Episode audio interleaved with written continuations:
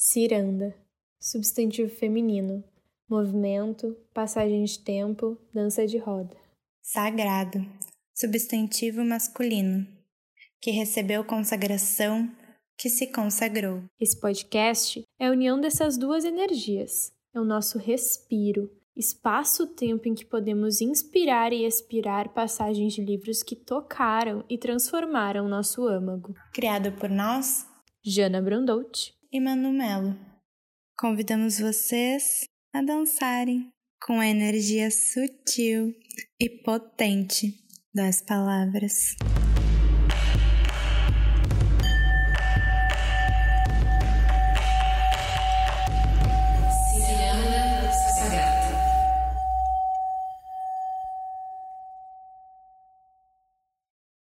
Palavras são poder. Seu pai lhe disse certa vez depois de recitar um de seus poemas políticos: Quanto mais palavras você conhece, mais poderoso você fica. É por isso que os japoneses proibiram nossa língua nativa.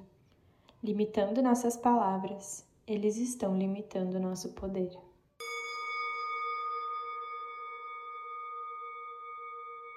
É com esse trecho de Herdeiras do Mar que a gente começa esse episódio, que vai falar muito sobre a escrita e o autoconhecimento através dessa escrita. Esse é o Ciranda Sagrada, lá no Instagram, arroba Ciranda Sagrada Podcast. Eu sou a Jana Brandout. No Instagram vocês podem me achar como arroba JanaBFoto. E eu sou a Manu Melo. No Instagram vocês podem me achar como arroba mmanu.k. Oi, amiga! Oi, amiga, tudo bom? Tudo bom? Oi, oi, gente, tudo bom? Sejam bem-vindos. ah, eu acho que esse tema é muito massa, né? Porque eu sempre eu pensei quando a gente conversou sobre que foi assim que a gente se conheceu. A gente até comentou já aqui, eu acho. Uhum. Nosso primeiro episódio a gente falou bastante. Ah, mas foi através desse super processo de autoconhecimento que é a escrita pra gente, né? Uhum. A gente pensou em gravar esse tema porque a Manu revisitou vários cadernos dela, né? Que fizeram muito parte desse processo de escrita e eu acho que é do ano que a gente se conheceu, não é? 2018 foi quando a gente se conheceu. E aí eu queria saber para ti assim como que começou esse processo. Eu acho que esse processo começou dentro da faculdade, dentro do curso de psicologia. E foi mais ou menos pelo segundo ou terceiro semestre. Eu lembro que nas primeiras aulas de, da cadeira de psicologia social, eu conheci um professor que assim marcou bastante minha trajetória dentro da academia e abriu muitas portas assim, sabe? Porque ele apresentou muitos autores e muitas autoras, principalmente, o que já é bastante raro, né? A gente vê outras mulheres. E isso, assim, me conectou com esse lugar da escrita, assim, né? De ver a potência de tu falar, tu encontrar o lugar a partir do qual tu fala e tu conseguir transformar ele em palavras. E, na verdade, nessa cadeira foi quando eu conheci a nossa amiga Ju. Oi, Ju! Oi, Ju, amiga! E era uma turma em que a gente se sentia muito alienígena, porque, tipo, a maioria das pessoas achavam um saco aquela cadeira. E a gente ficou tipo assim, muito empolgada, porque realmente tocou em coisas na gente que ainda não tinham sido tocadas dentro do curso, sabe? Que semestre era isso? Segundo terceiro. Ah, super, super recente, no início. Né? É. Mas eu acho que vai muito da maturidade também, né? Tipo, primeiro, segundo semestre, tu não tem muita cabeça para entender, né? Tipo, se eu fizesse faculdade hoje, certamente todas as cadeiras que eu fiz, né? Certamente eu teria aproveitado muito mais do que eu aproveitei na época. Porque a gente. Começa que a gente entra muito cedo na faculdade, né? Não sei quantos anos tu tinha quando tu fez essa cadeira, mas, tipo, é esse processo de talvez tu não tivesse passado por um amadurecimento, tipo, saindo do colégio recém, sabe? Acho que é mais fácil não ter saco pra esse tipo de coisa, né? Sim, não, mas no, é, no caso era o contrário, né? A gente era as que tava super afim. Sim, mas eu digo, tipo, o os teus colegas, né? Vocês duas eram as únicas que estavam amando, mas a Sim. grande maioria não.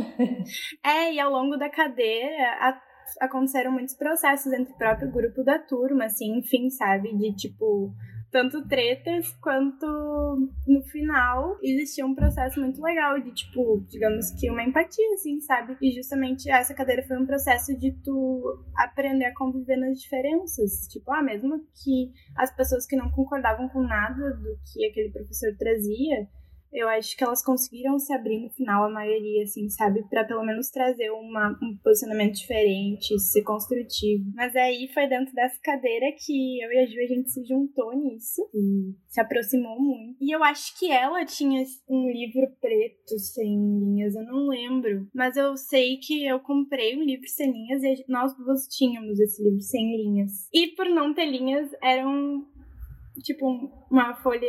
Eram folhas em branco, né? A gente podia fazer o que a gente quisesse, então a gente colava fotos, a gente fazia milhares de coisas, assim, não. O processo de escrita se deu muito a partir de outras linguagens também, sabe? E foi um ano bem angustiante também, né? Tipo, a gente passou por muitos processos pessoais também, eu passei. E foi o ano anterior a as eleições, né?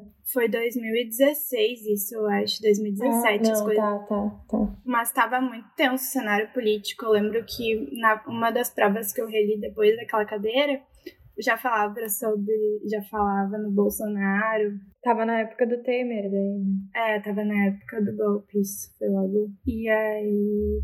Enfim, então as discussões eram muito calorosas na turma também, né? Porque existia essa polêmica que ainda existe de tipo trazer a política para dentro de outros campos, que todos os campos, na verdade, estão ligados à política, né?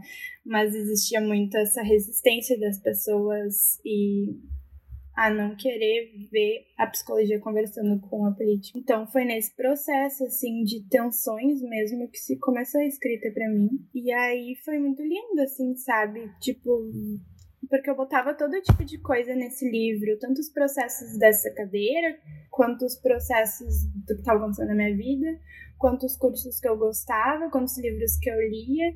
E aí eu acho que eu consegui ver tudo que estava cabendo dentro de mim, que eu não estava nem percebendo, tipo, tantas coisas que existiam, sabe? Tantos desejos que existiam, interesses, enfim. E aí começou assim.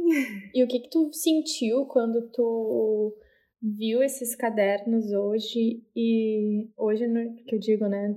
Hoje, 2020. O que, que tu sentiu te lendo naquela época? É como se vê de fora, assim, né? Parece muito uma retros... tipo um filme que passa na cabeça. As palavras, tipo, entram em mim, lendo, muito além de um, escutar minha voz, assim, como se fosse, né? Mas eu lembro, me fazem sentir as sensações daquela época. E é muito doido, porque algumas sensações parecem que não se encaixam mais no agora e nesse corpo. E me ler também causa muito estranhamento, porque tem coisas que parece que não fui eu que escrevi, sabe? Parece que eu não consigo encontrar a Manuela que escreveu aquilo. Por momentos, realmente, pelo menos no meu processo de escrita, quando eu escrevo, mesmo lendo logo em seguida, eu não reconheço que fui eu que escrevi, sabe? As coisas fazem sentido às vezes só muitos anos depois. Uhum. Muitos anos. Não faz tanto tempo que eu escrevo, mas tipo, já faz uns quatro anos. Mas tu escrevia de outra forma antes ou não? Tipo, Sim. sei lá, um diário, não sei. Não, eu nunca. Tipo, eu escrevia diários, eu acho muito massa. Mas eu, eu sempre tive dificuldade de escrever sobre o que eu sentia, assim, sabe? Tipo, isso aparecia completamente, óbvio, mas não de uma maneira concreta, tipo, sei lá, aconteceu tal coisa comigo e aí eu vou lá e escrevo sobre isso. Não era tão assim, sabe? Geralmente eram coisas que, tipo, experiências que eu tinha e daí eu conectava com outras experiências, eu acho. Mas eu digo nem na tua infância, porque eu lembro de ser muito pequena e ter um diário. Querido diário, o garoto que eu gosto não gosta de mim. Isso sim, total. Eu tive muitos diários na infância. Gostava. Ai, queria muito resgatar isso. Tipo, deve ser muito, muito legal ver o nosso eu criança, né? A minha amiga tava compartilhando comigo esses dias uns diários que a gente conhece desde os quatro. E aí, os diários que ela resgatou, que ela tava se mudando, né? Tá vendo morar sozinha. E ela mandou foto dos diários da infância. E ela, meu Deus, Tipo, justamente vendo como desde criança a gente escreve sobre nossos processos de autoestima, de tudo, sabe? A gente realmente já era quem a gente é agora, de alguma forma, apesar das muitas transformações. É. Realmente deve ser incrível, né? Se ler agora. Nossa, total. Acho que eu tenho uns guardados, mas eu não lembro. Eu com certeza não tenho mais, eu acho. com certeza não tenho, mas ia ser massa ter. E eu lembro que uma época eu achei, tipo, que eu escrevia quando eu tava, sei lá, na primeira série, e daí eu achei quando eu tava, tipo, na quinta. E eu me achei muito idiota, uhum. eu passei Rorex em tudo. Porque era uma agenda da Sandy Júnior. E eu amava. Uhum. Então, tipo, eu não vou perder essa agenda com essas coisas que eu escrevi. e aí passei Rolex em tudo, olha que louca. Não vou perder. Não, eu não vou perder a agenda porque tinha cada página, Sim. tinha tipo uma parte de uma música, tu sabe? Re reutilizar. É isso? Ah, eu queria guardar, porque eu guardava tudo de Sandy Júnior, queria tudo. Saía no jornal, recortava e guardava, tipo, louca. pra quê? Nossa, guardava. E aí passei a horar. Adorei. Eu lembrei que eu fazia uns poemas, mas eram uns poemas muito idiotas, tipo, muito românticos, sei lá, pra quem que eu fazia. Com, sei lá, oito anos. Teve uma época que eu, acho que eu tava na quarta série, que eu tava fazendo cursinho pra entrar no colégio militar. Uhum. E, tipo, pensa, eu já sou um ano adiantado, então na quarta série pra entrar na quinta, eu acho. Então eu era muito nova, tipo, uma puta pressão, uhum. sabe? E aí eu escrevia músicas. Mas eu não. Ah, pior é que tem uma que, que era tipo minha razão de viver, sabe? Só quero você, Ai, não posso te perder, minha razão de viver. Quem é essa pessoa? Quem era a minha razão de viver? Como assim? o que sabia eu na quarta Ai, série sobre razão de viver? Que massa saber disso. É, é muito legal lembrar, né, meu? Agora tu falou isso, eu lembrei que nas aulas de religião da sexta série, eu e mais duas amigas, a gente ficava muito puta, porque a religião do professor era cristianismo, né? Não era tipo, ah, vamos conhecer as religiões. E aí a gente ficava muito de cara. Mas tu estudava em colégio que era. Ele era um colégio de freiras. Primeiro, ele é um colégio muito antigo, o Sevinha. Aí depois ele ele virou franciscano, porque ele foi comprado pela rede Bom Jesus. Ah, e o meu é. O meu era franciscano Bernardino. Sim, só que, tipo, ficou meio deslocado, porque como foi comprado, continuavam as freiras, mas aí alguns professores estavam nessa linha, então era uma coisa bem confusa, ainda mais pra gente que já tava lá, sabe? Sim. Numa outra pegada antes. E aí a gente tava numa época que a gente curtia racionais, curtia rap, funk, e daí a gente fazia um. Maravilhosa! A gente pegava o, as músicas e transformava num, trazia a temática da religião, mas num, num clima ah! de crítica social já, sabe? Maravilhosa! Nossa! Ou fazia umas letras bagaceira também, mas daí a gente não mostrava. Ah! Mas já existia isso, assim, sabe? Eu pergunto porque justamente, tipo, tu falou, ah, eu escrevo há uns quatro anos, mas na real acho que há muito mais tempo, é, né? Não, não, não, com certeza, tem toda a razão. É, é que a gente pensa, e tem muito isso, né, também, dessa cristalização do que é a escrita, né? Uhum. O que que é escrever. Eu sinto até que, não sei se pra ti também, mas, tipo, o meu colégio, ele obrigava a gente a ler as leituras obrigatórias da URGS no ensino médio. E se eu não me engano, na oitava série também eu li as leituras obrigatórias. Já ia meio que introduzindo, assim, o, o tipo de escrita, sabe?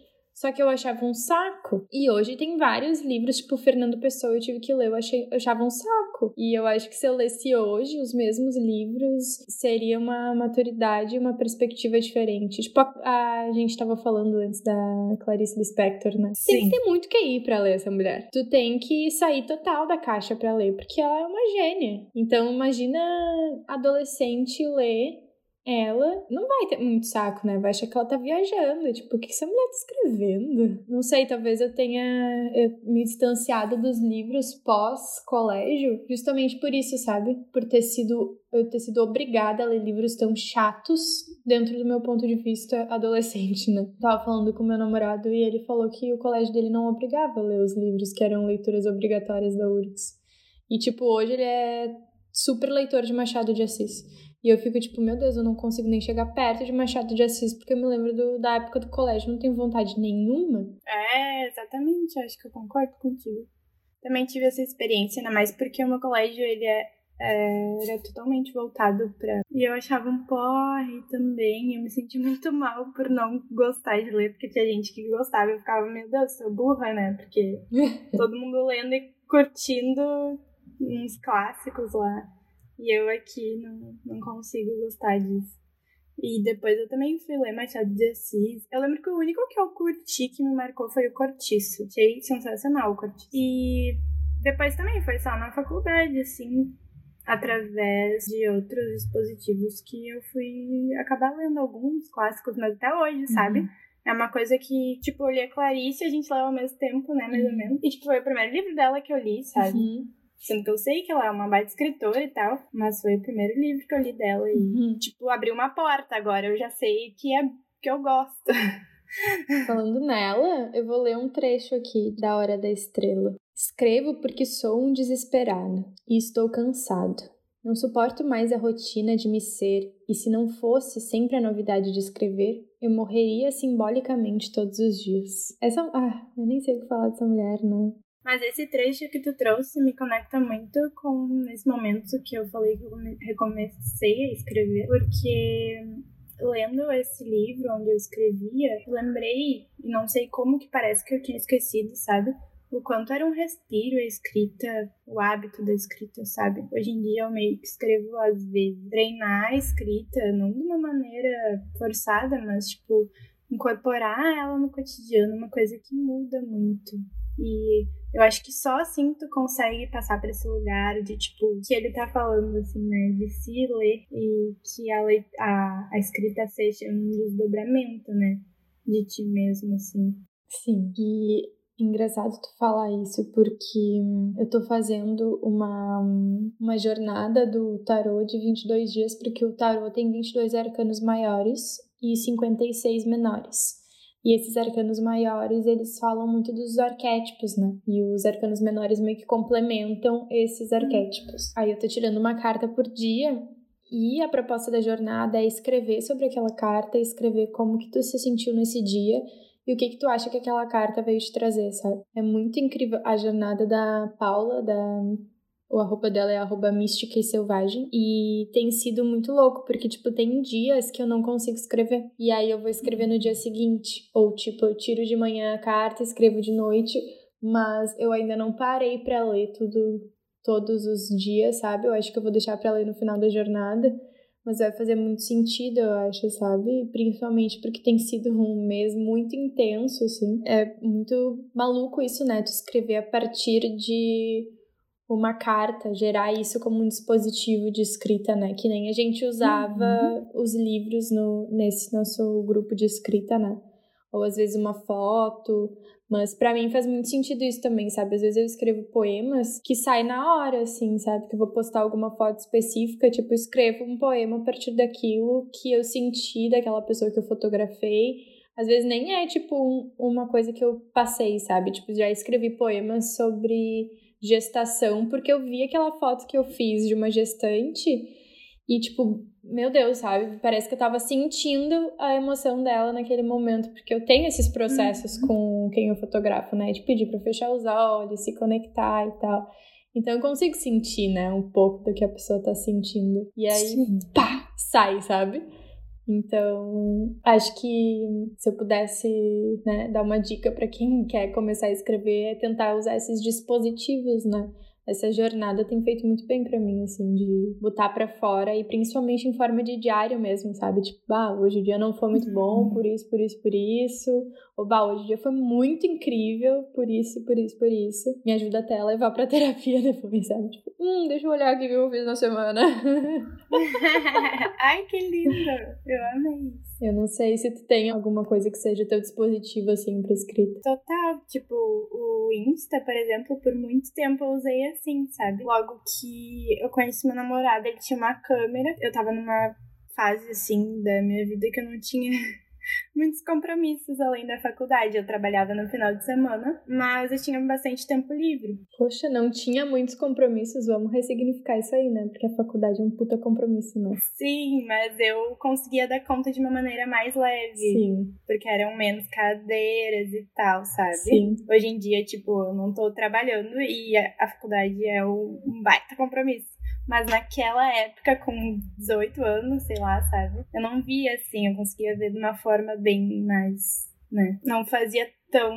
Não pesava tanto essa questão do profissional, estou me tornando uma profissional. Estou amadurecendo também, né? E as cadeiras ficam um pouco mais intensas com, conforme os anos vão Isso, passando. Isso, antes no início era bem generalista, então é uma coisa que tu consegue levar mais na boa. Mesmo se dedicando, porque eu sempre fui bem perfeccionista com coisa de nota e tal. A virginiana, né? Mas aí a gente dava uns rolês e tirava fotos, então a gente curtia muito fazer isso de dar rolê e tirar foto, dar rolê e tirar foto. E daí a gente criava algo compartilhados. E as fotos, exatamente, as fotos que a gente tirava. Onde eram esses álbuns compartilhados? No Google Fotos. Não era impresso, né? Era sim, sim. álbuns digitais mesmo. Eu pergunto porque a Nath postou esses dias nos stories falando que ela fez um álbum compartilhado no Google Fotos com fotos da família. E daí ela escreve legendas. Ai, que legal! Foi um dispositivo que começou porque o, o namorado dela fez um álbum com fotos deles também. E escreviam legendas do que, que eles estavam fazendo naquele dia para quando passar bastante tempo Ai, eles não legal. esquecerem. Ah, isso é incrível. É, a gente não fazia legendas. As, as legendas era eu que fazia, digamos assim. Uhum. De, e fotos não nossas, né? Tipo, fotos, sei lá, não só nossas, mas de tudo, assim. E daí eu pegava uma foto, por exemplo, e aí eu compartilhava no Instagram, e aí eu também fazia na hora um texto que vinha a partir da foto, sabe? É isso que tu falou, me lembrou muito esse processo, assim, era, ah, era muito gostoso, não? Eu quero resgatar essa leveza, assim, sabe? Porque faz bem. É, e sair pra fotografar sem compromisso também, né? Tipo, ai, só registrar a cidade, ou sei lá, lugares que tu descobre dentro da tua própria cidade. Isso. Exatamente. Que querendo ou não, vai muito das, dos Cidades Invisíveis, né? Isso. Olha que doido esse teu processo. Tudo se conectou total, assim. Uhum. E nas Cidades Invisíveis é justamente o narrador, ele tem vários contos, e daí ele conta, cada mini conto é uma cidade que ele visita, e é um realismo fantástico, então mistura muito assim, né, elementos fantásticos com elementos naturais. E ele faz isso porque o imperador, ele é, tem um reino muito grande, e ele não tem como conhecer o reino inteiro dele. E aí existe esse viajante, esse errante, esse vagabundo, que viaja pelo reino e tem a função de depois contar para ele sobre tudo. E daí é, é bonito porque é justamente isso, né? Através da narrativa dessa pessoa, ele conhecia muito mais do que de qualquer outra forma, nas entrelinhas das histórias, que não importava se eram reais ou não, né? Essa era a questão. Que ele conhecia o mundo a partir dos, dos olhos desse narrador. E esse livro também foi um super dispositivo de escrita para mim, assim. Eu escrevi duas escritas sobre cidades que a gente inventou. E foi. Teve um, um momento nesse grupo de escrita, que era eu, a Ju e o nosso professor, que a gente escreveu uma cidade imaginária. E elas se encontraram, assim, sem a gente falar nada. E foi um dia muito louco, porque a gente escreveu e todas elas resgatavam modos de viver que eram muito semelhantes aos modos de viver indígena, né? Claro que existe uma, plura, uma pluralidade muito grande dentro do modo de viver indígena, mas eu digo dessa reconexão com outro tempo, que não é o tempo linear, com os pés descalços, essa conexão com a terra, assim, sabe? Eu escrevi depois também um. Também, sim, sim. Que é um dos que eu mais gosto que eu escrevi naquele, naquela época. Ai, que massa. Sim, foi muito lindo. E naquele dia a gente escreveu isso. A gente foi pra sacada do lugar, porque o lugar do curso é uma casa muito incrível, assim, onde acontecem vários eventos, né? Ai, vamos fazer propaganda deles, porque eles merecem. Vamos fazer. Aqui na Zona Sul chama Espaço Bororó. É tipo um coworking, né? Que tu aluga salas e pode fazer qualquer. Eles alugam salas até pra, tipo, se tu é, sei lá, terapeuta e tu precisa de uma sala. Eles têm sala de massagem também, então se tu precisa fazer uma reunião. E o valor é bem legal. Tipo, tem vista pro Guaíba, é incrível, né? Exato, e a história daquela casa é que ela é, digamos que, dirigida e administrada por duas irmãs, e o pai delas era arquiteto. Então ele planejou a casa já para ser esse lugar, e elas moram lá, e também tem essa parte. E ela tem vários níveis, assim, tem até uma sala que parece tem, dá uma sensação de útero, porque ela tem uma janela para dentro, e essa janela ela dá pro início de um tronco de uma árvore muito linda, assim. E aí tem uma escrivaninha na frente, então tu senta para escrever de frente pra árvore, é uhum. é muito lindo. E a gente saiu nesse caso, a gente estava na sala pôr do sol, e essa sala tem uma sacada de frente pro Guaíba. É muito linda. A gente saiu, eu e a Ju, pra sacada, a gente olhou pra sacada do lado e tinha um ser. um ser real, tá, gente? um ser de, sei lá, 1,50m no máximo, com um cocar gigante. Eu nem sei descrever ele, assim, com um olhar que parecia que eu tava olhando uma alma, assim, muito, muito, muito antiga. Parecia que eu tava olhando nos olhos de uma árvore.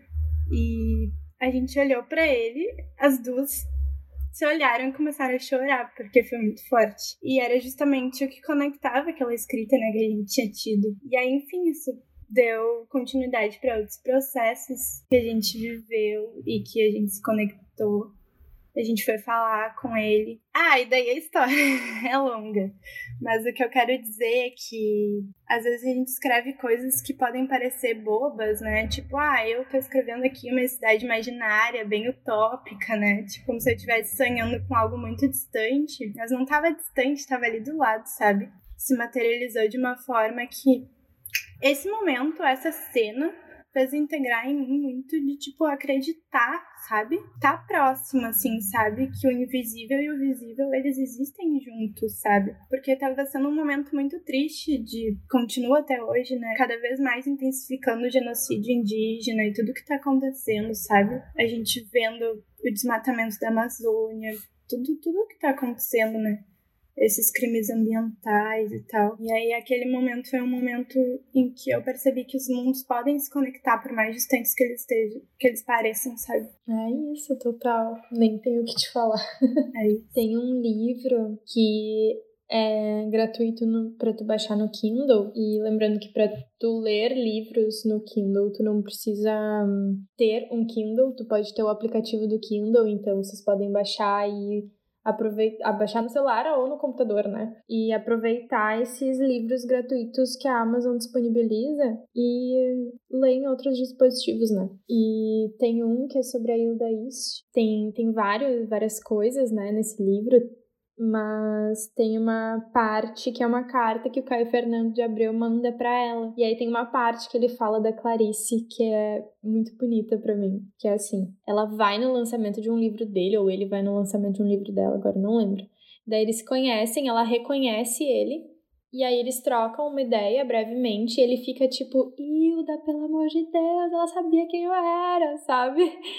E aí ele escreve assim: ela é exatamente como seus livros. Transmite uma sensação estranha, de uma sabedoria e uma amargura impressionantes. É lenta e quase não fala. Tem olhos hipnóticos quase diabólicos. E a gente sente que ela não espera mais nada de nada, nem de ninguém, que está absolutamente sozinha e numa altura tal que ninguém jamais conseguiria alcançá-la. Muita gente deve achá-la antipaticíssima, mas eu achei linda, profunda, estranha, perigosa. É impossível sentir-se à vontade perto dela. Não porque sua presença não seja desagradável, mas porque a gente pressente que ela está sempre sabendo exatamente o que se passa ao seu redor. Talvez eu esteja fantasiando, sei lá, mas a impressão foi fortíssima. Nunca ninguém tinha me perturbado tanto.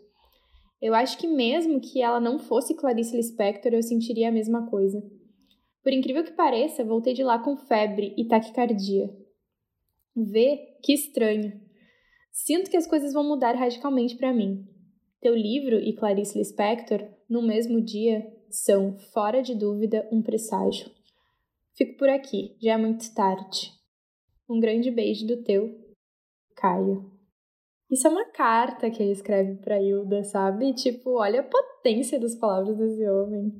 E aí a gente tava falando, né? Eu te falei disso antes da gente gravar e tu comentou que como a gente perdeu isso de escrever cartas para os outros, né? Ai, podia morar nesse, nessa carta dele. Isso que eu li só ao final, né? Aham. Uhum. Eu acho que as cartas é uma outra forma da gente se comunicar, né? E elas têm uma potência de, ser um registro, né? Elas ficam, menos que tu mole e queime, sei lá.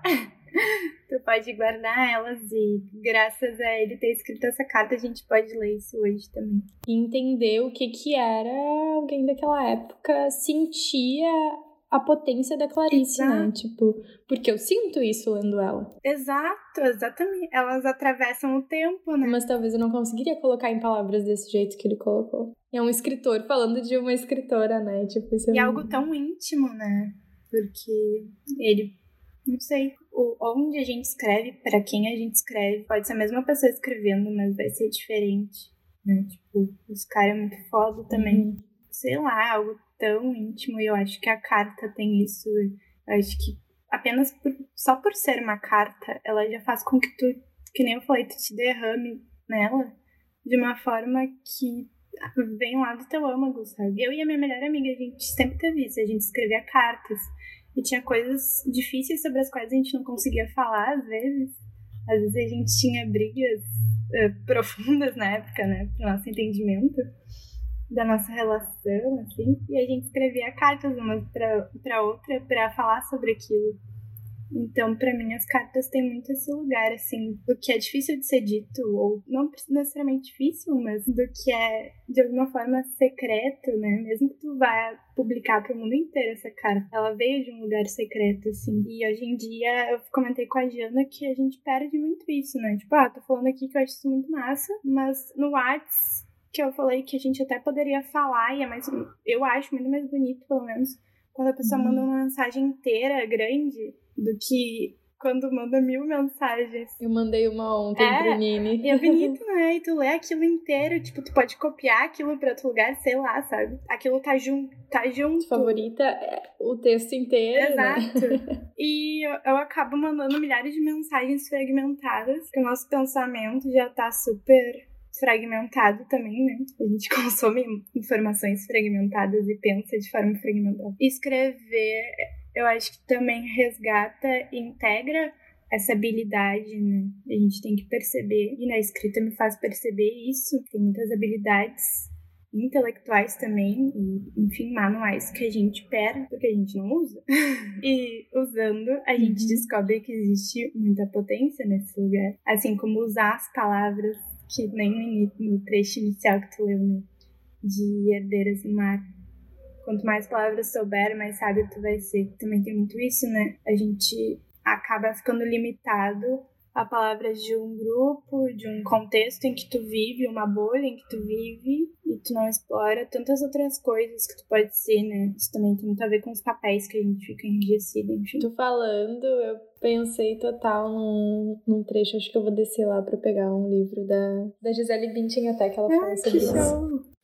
É, eu não vou achar o trecho. Mas eu achei um aqui que ela diz, que é no livro Aprendizados da Gisele Bündchen. Depois que dizemos algo, não temos como retirar o que foi dito. Falar coisas negativas e nocivas pode deixar feridas que vão além daquele momento em particular. Suas palavras podem se tornar parte das crenças de outra pessoa, parte de como ela vai definir a si mesma e você. O que pode ser mais perigoso do que isso Falo para os meus filhos que as palavras que eles usam não são muito diferentes de feitiços. Se houver amor e bondade por trás daquelas palavras, elas ficam carregadas de positividade e podem produzir um efeito mágico. Mas, se os pensamentos e as palavras deles vêm da raiva ou da inveja, podem causar muitos estragos. E aí depois tem algum trecho que eu não estou achando, mas que ela fala sobre isso, sabe? De escrever cartas para as pessoas que ela ou enfim, ela, ou magoaram ela, ou que ela tá braba com aquela pessoa. E hum, quando ela coloca para fora isso, ela tá também se libertando daquele sentimento que tá fazendo mal para ela, né? Porque tudo que não é dito, uma hora vai pro nosso corpo, né? Então, ela diz que, inclusive, quando ela tá braba com o Tom, ou enfim, né, com a vida, ela escreve essas cartas, coloca tudo para fora e medita, né? Porque ela fala bastante de meditação e de yoga dentro desse livro. Depois que ela termina aquela carta, ela relê e às vezes ela queima porque ela já tá transmutando aquele sentimento, sabe? Ela faz tipo um ritual mesmo. Enfim, é isso, sabe? Não necessariamente aquilo é sobre a outra pessoa, né? E às vezes é como tu tá vibrando no momento, né? E aquela pessoa nem sabe que tá te machucando assim, né? Sim. Então, ela diz que ela escreve as coisas que ela tá sentindo e não necessariamente entrega pra pessoa.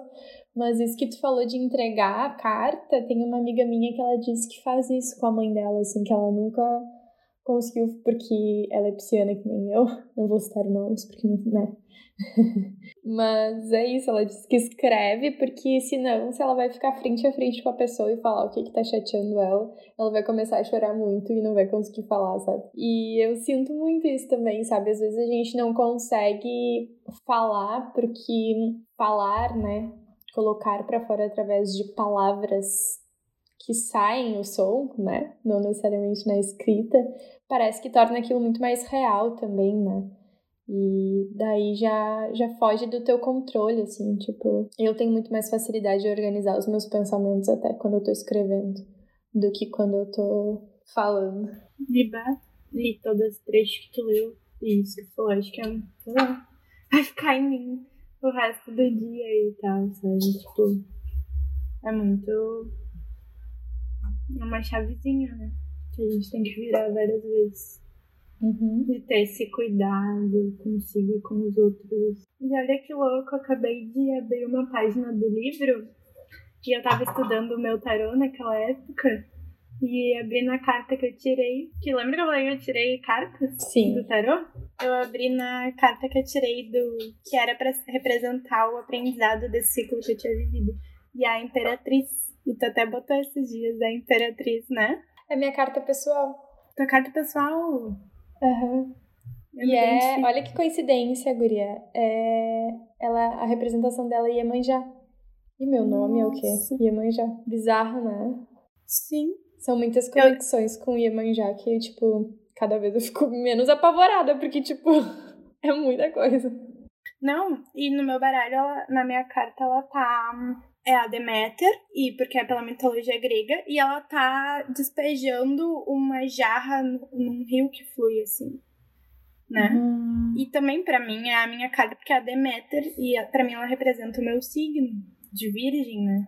Que é o meu oposto complementar. É? Uhum. Olha que loucura, meu Deus do céu. Sim, que é meu nódulo sul da minha lua, é meu nódulo sul é peixes também, né? Porque é o oposto.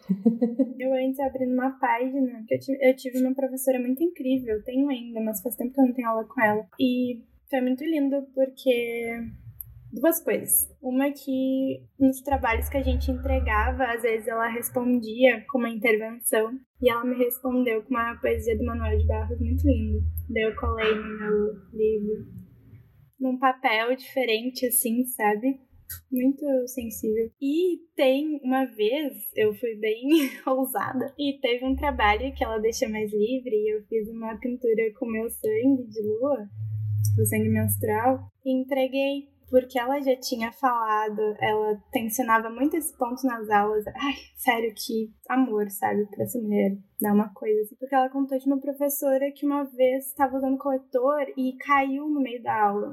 E que, enfim, né, tipo, dentro de um ambiente acadêmico, ainda mais do ambiente que eu estudo, tem muito essa questão higiênica, sabe? Tipo, essa questão bem pesada, assim, de estarmos todos. Isso não é uma coisa aceita, daí ela trouxe isso, assim, né? Como isso podia potencialmente ser um momento constrangedor, e daí como a professora lidou também, que ela conseguiu ficar tranquila, assim, naquela situação para ela e o quanto isso também é uma resistência, né? Tipo, é uma forma de tu naturalizar algo que é tão tabu ainda. Então. E daí ela fez uma intervenção que até hoje ela não me entregou nessa, nesse trabalho que eu mandei pra ela. E ela me encontrava pelos corredores e falava, preciso te entregar. E daí eu, ai meu Deus, eu tô muito ansiosa pra ver. E no fim, começou a pandemia, a gente não se entregou.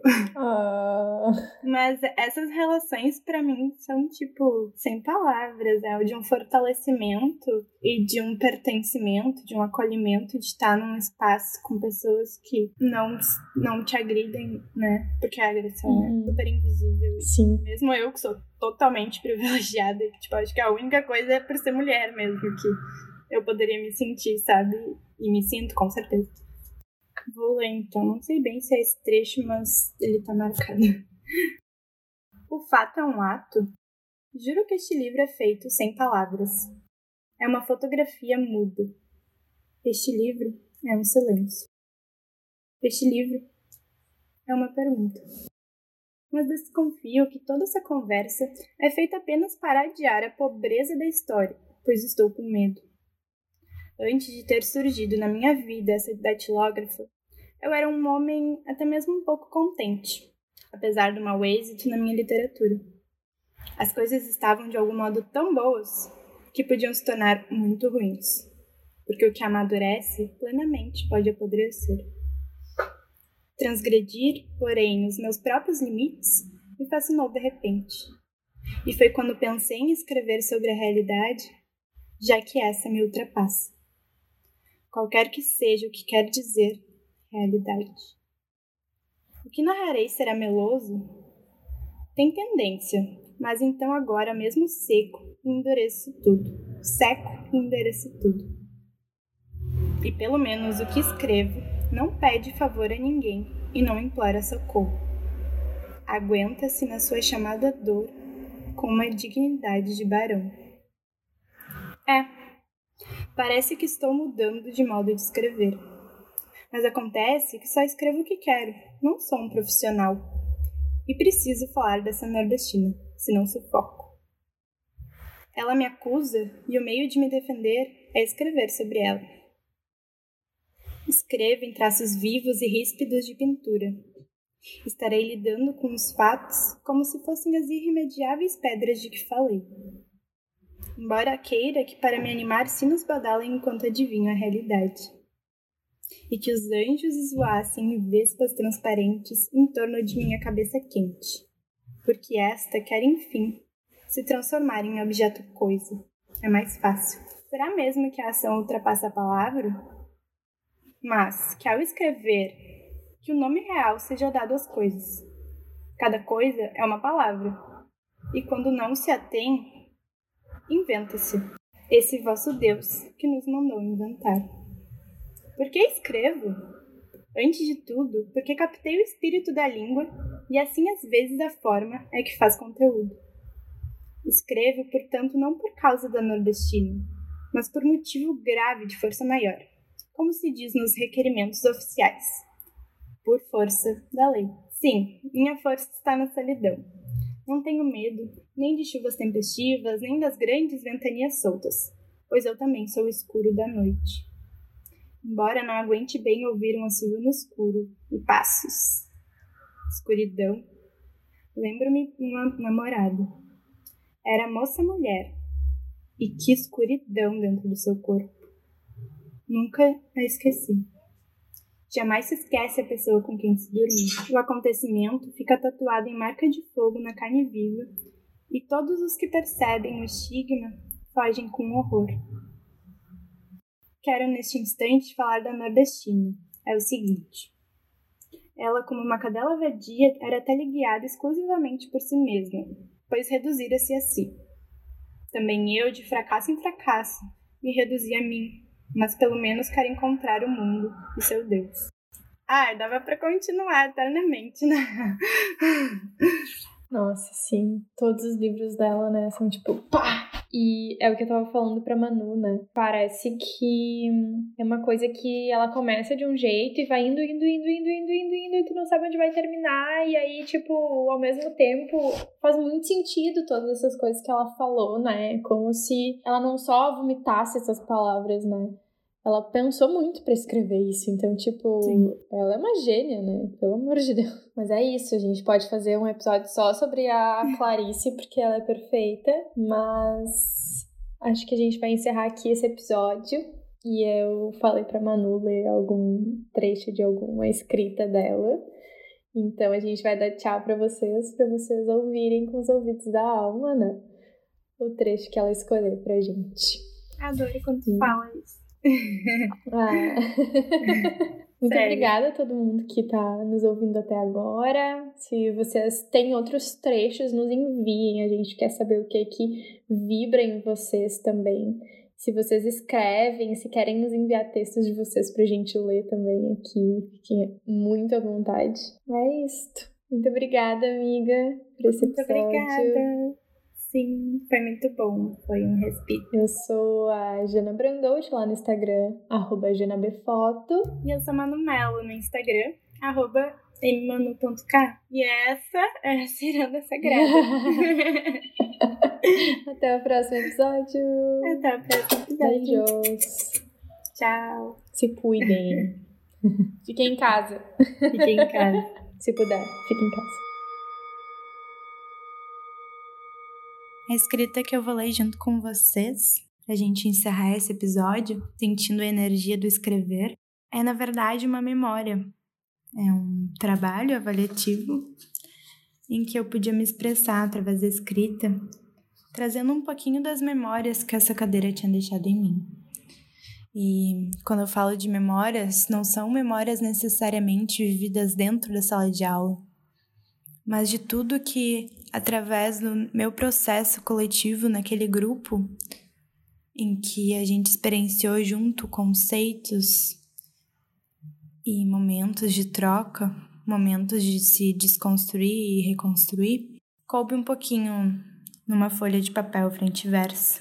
Então vou ler para vocês. Feche os olhos. Respira.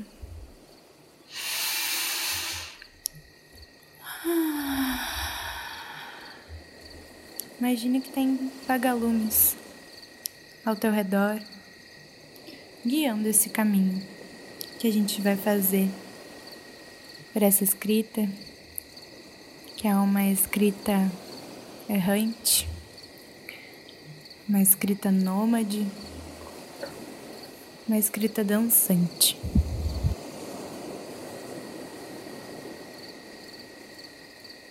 Eu começo com duas perguntas. Entre o eu e o outro, quantos nós são tecidos? E desses tantos nós tecidos, quais eu percebo? Deslocar-se de um ângulo, de um território, entregar-se a uma deriva cartográfica. Ir desmanchando-se ao longo do processo, permitindo-se tocar pelos diferentes tecidos e planos do trajeto.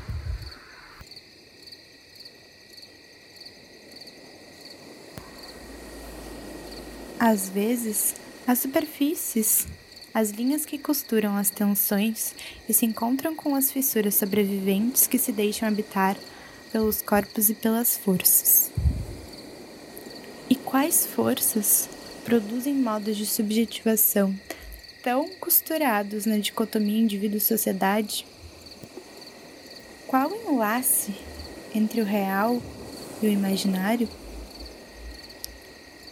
Para ao menos tentar responder essas perguntas, ou melhor, pensar e vivenciá-las, é preciso revisitar as histórias conhecer e investigar as práticas e os folclores. Só assim é possível desnaturalizar alguma questão, desatar algum nó. Só assim é possível questionar e tornar de uma questão pronta um novo problema. Na coletividade existe um território fértil para isso. Pelas memórias do grupo, construímos algo coletivo. Sejamos mais protagonistas das nossas crônicas. Ao recontar uma história, podemos subverter a lógica que permeia o discurso majoritário, que produz nossas subjetividades. Damos novas possibilidades, abrimos um caminho oculto. De vítima a testemunha, participamos e reformulamos os papéis a partir de outro lugar. Lugares de escuta, lugares de fala. As histórias performam o encontro de planos visíveis e invisíveis. Dão espaço para a dança do plano das forças e do plano das formas. São solo para o cultivo de novas práticas e pensamentos. Solo fértil de outras possibilidades de afetos. Que histórias estamos escrevendo? Que coletividades e individualidades estamos construindo e produzindo e reproduzindo? Eu ia colar aqui as palavras que choveram em mim, mas elas pingaram todas no ônibus. Espero, com elas, ter molhado outras individualidades coletivas também. Mas deixo fluir as intensidades pelo meu corpo.